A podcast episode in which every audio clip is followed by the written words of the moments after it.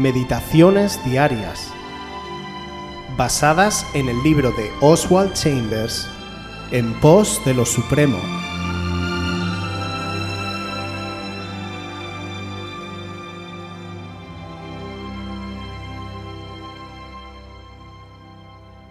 Santificación instantánea e insistente. Primera de Tesalonicenses 5, 23 y 24. Y el mismo Dios de paz os santifique por completo, y todo vuestro ser, espíritu, alma y cuerpo, sea guardado irreprensible para la venida de nuestro Señor Jesucristo. Fiel es el que os llama, el cual también lo hará. Cuando pedimos ser santificados, ¿estamos listos para hacerle frente a las normas de estos versículos? Tomamos el término santificación con demasiada superficialidad. ¿Estamos preparados para lo que nos costará la santificación? Nos costará un intenso estrechamiento de todos nuestros intereses aquí en la tierra y una enorme expansión de todos nuestros intereses en Dios.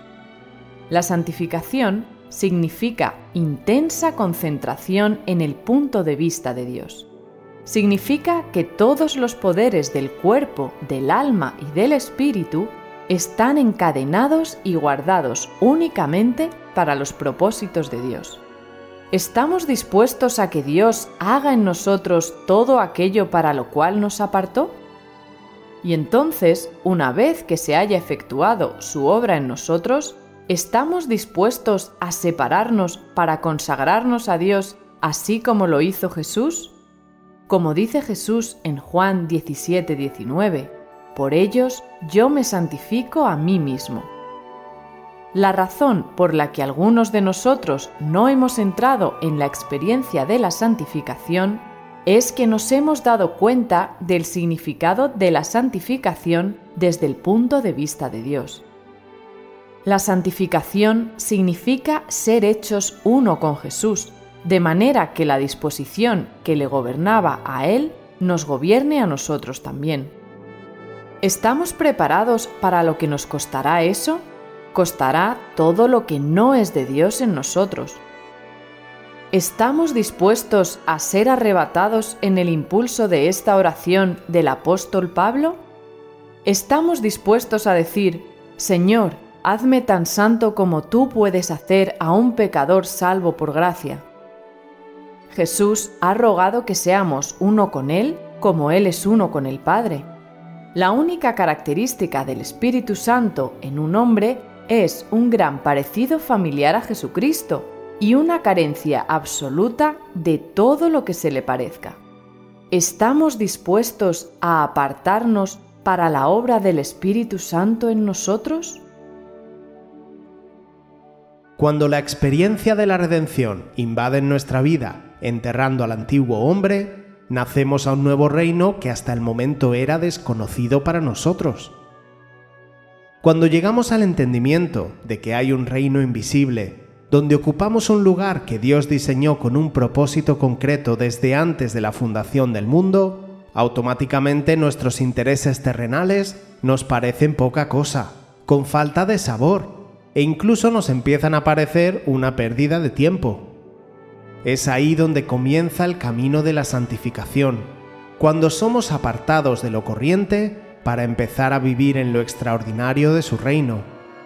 Pero esa santificación es un fruto natural nacido de un amor y admiración por todo lo que tiene que ver con Dios. Si representáramos en un gráfico estadístico la cantidad de tiempo que dedicamos a cada pensamiento que se nos pasa por la cabeza, veríamos que la porción más grande demostraría empíricamente en dónde está nuestro corazón y por tanto a qué Dios servimos, si al reino o al mundo. Hagamos ese autoanálisis y fijémonos qué pensamientos han ocupado nuestra mente las últimas 16 horas que hemos pasado despiertos ¿Cuántas horas hemos empleado en buscar la voluntad de Dios? ¿Cuántos minutos hemos invertido para buscar estrategias para salvar a otros y cumplir con la gran comisión? ¿Cuánto tiempo hemos usado para buscar una forma de traer el reino de Dios a nuestro entorno? Esto es a lo que se refiere Oswald en su devocional cuando nos pregunta, ¿estamos dispuestos a apartarnos a nosotros mismos para Dios, así como lo hizo Jesús? Esa es la verdadera santificación. Jesús y sus discípulos dejaron hasta sus trabajos o familia por una causa mayor, el reino de Dios. No tenían horarios de iglesia. Ellos vivían entregados al reino las 24 horas del día y su prioridad era Dios mismo. En una ocasión, cuando criticaron a Jesús por ministrar en el día de reposo, él respondió en el Evangelio de Juan capítulo 5 versículo 17, Mi Padre hasta ahora trabaja, y yo trabajo. Incluso cuando él tenía 12 años y sus padres le buscaban, aunque era hijo y estaba sometido a sus deberes naturales, él sabía muy bien que su deber número uno era Dios mismo. Por eso podemos leer en el Evangelio de Lucas capítulo 2 versículo 49 cómo declaró con convicción, ¿por qué me buscabais? ¿No sabíais que en los negocios de mi Padre me es necesario estar? Ser santificado no quiere decir ser perfecto, sino ser apartado del ordinario para un propósito mayor. La santificación debe de ser una consecuencia natural del nuevo nacimiento, produciendo un deseo profundo de servir al Señor a toda costa. Y eso afecta radicalmente al tiempo diario que invertimos en el reino. Pensemos que para Jesús nunca hubo ni horarios ni actividades, sino que vivió enteramente para el reino de los cielos. ¿Querrás ser santificado hoy?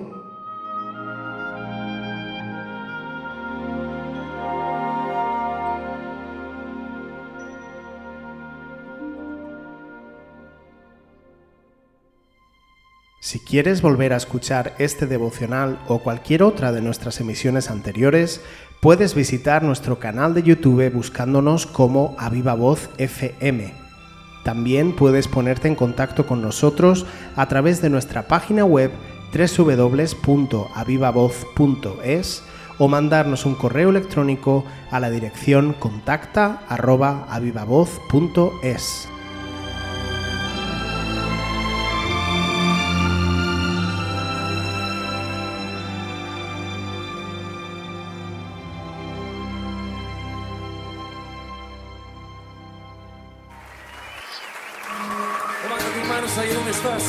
con toda tu fuerza, y dile al Señor con voz alta, te pertenezco, te pertenezco, te pertenezco. Cuando dicen amén a eso?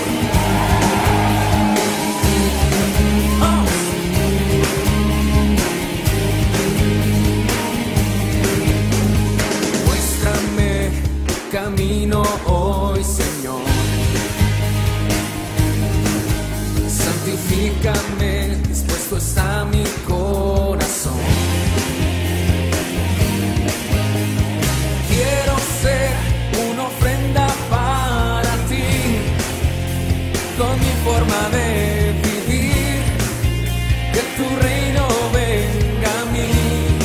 lo que estás cantando, díselo fuerte. Muéstrame camino hoy, Señor. santifícame, dispuesto está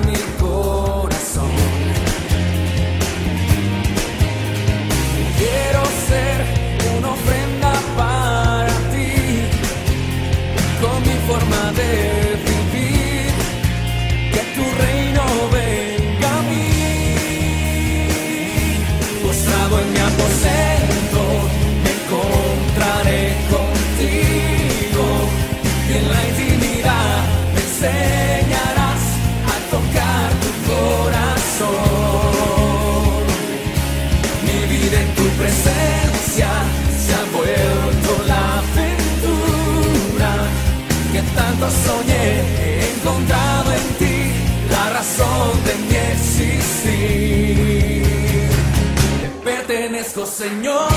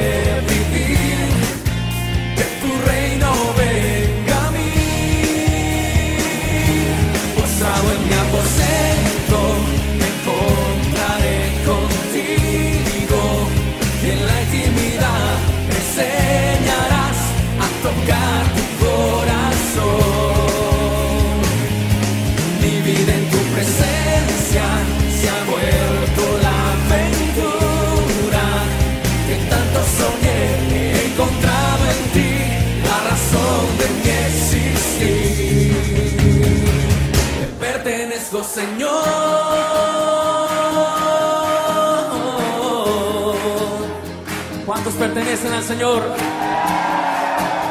Levanta tus manos y díselo con todo tu ser. Te pertenezco, te pertenezco, Señor.